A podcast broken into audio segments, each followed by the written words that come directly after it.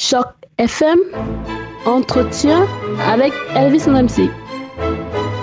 Choc FM se met à l'heure de la solidarité en ces temps de fête parce que les enfants nous montrent l'exemple en venant en aide à d'autres enfants. Bonjour à tous et à tous et bienvenue sur Choc FM.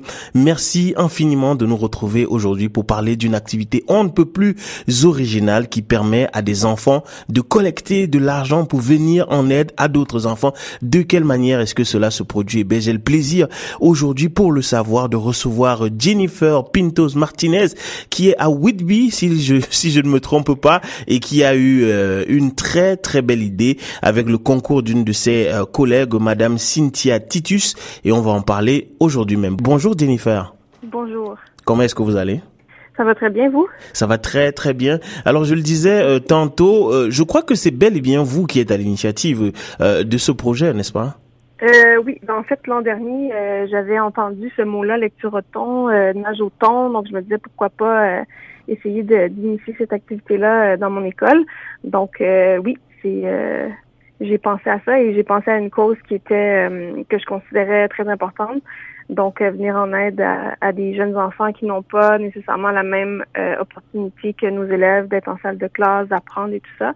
Donc je voulais vraiment les impliquer dans, dans un mouvement de, de solidarité. Oui, et justement, vous le faites de très très belle manière euh, avec le concours, je le disais tantôt, de votre collègue Cynthia Titus.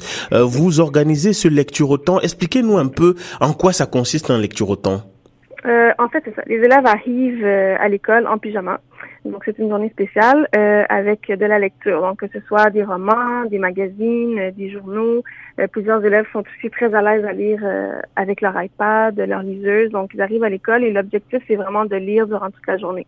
Donc, préalablement à cette journée-là, euh, ils sont euh, sponsorisés, si je peux me permettre, par euh, soit des amis, la famille qui vont les encourager dans, dans, dans cette journée-là.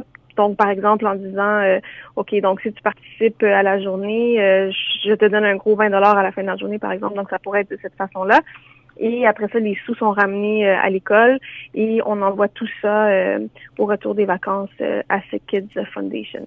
Vous, faites d'une certaine manière d'une pierre deux coups parce que euh, d'une part vous aidez ces enfants de Sick Kids là pour euh, cette période des fêtes, mais en même temps vous permettez aussi aux enfants de renouer euh, avec la lecture, notamment pour ceux d'entre eux qui sont les moins enthousiastes.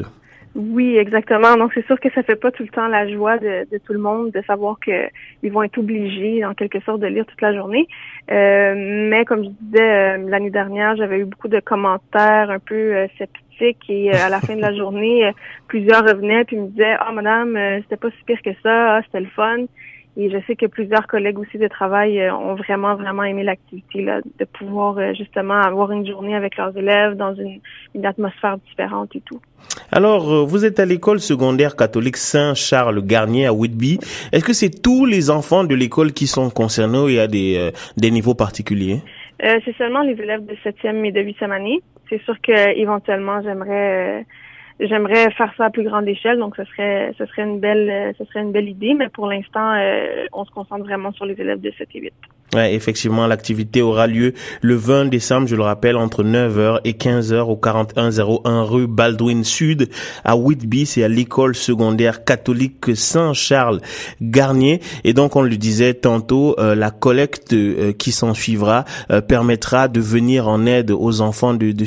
Pourquoi ces, ces enfants en particulier? Je veux dire, pourquoi avoir choisi en particulier de venir en aide à des enfants? Euh, ben en fait parce qu'ils sont enfants eux-mêmes, donc de leur faire prendre conscience qu'il y a des enfants qui ont le même âge qu'eux, mais qui n'ont pas la même opportunité qu'eux. Euh, donc souvent on sait que c'est pas, euh, donc on se plaint souvent ah l'école, euh, bon on a des devoirs, on a ci, on a ça à faire, tandis qu'il y a d'autres enfants qui adoreraient être à leur place et qui ne le peuvent pas. Donc je pense que c'est vraiment d'une part c'est ça parce qu'ils peuvent vraiment s'identifier en fait euh, davantage à ça. Puis je pense que bon, c'est sûr que être malade c'est pas agréable. Euh, donc c'est vraiment ça là, c'est vraiment de je, veux qu'ils prennent conscience qu'ils sont chanceux, ils sont extrêmement chanceux d'être là. Très bien, merci infiniment Jennifer Pintos Martinez. Alors, est-ce que je prononce bien votre nom? Oui, c'est très bien, euh, c'est très bien prononcé. J'ai déjà entendu pire. bon. Je vous remercie infiniment, vraiment. Merci beaucoup de votre temps, puis d'avoir pris euh, la peine de souligner l'événement. Là, c'est très apprécié. Oh, je vous en prie. C'est grâce à des gens comme vous, comme votre collègue Cynthia Titus et comme tous les enfants de l'école secondaire catholique Saint-Charles Garnier que l'on change le monde. Merci infiniment, Jennifer, et bonne journée à vous. Bonne journée. Au revoir. Bye bye.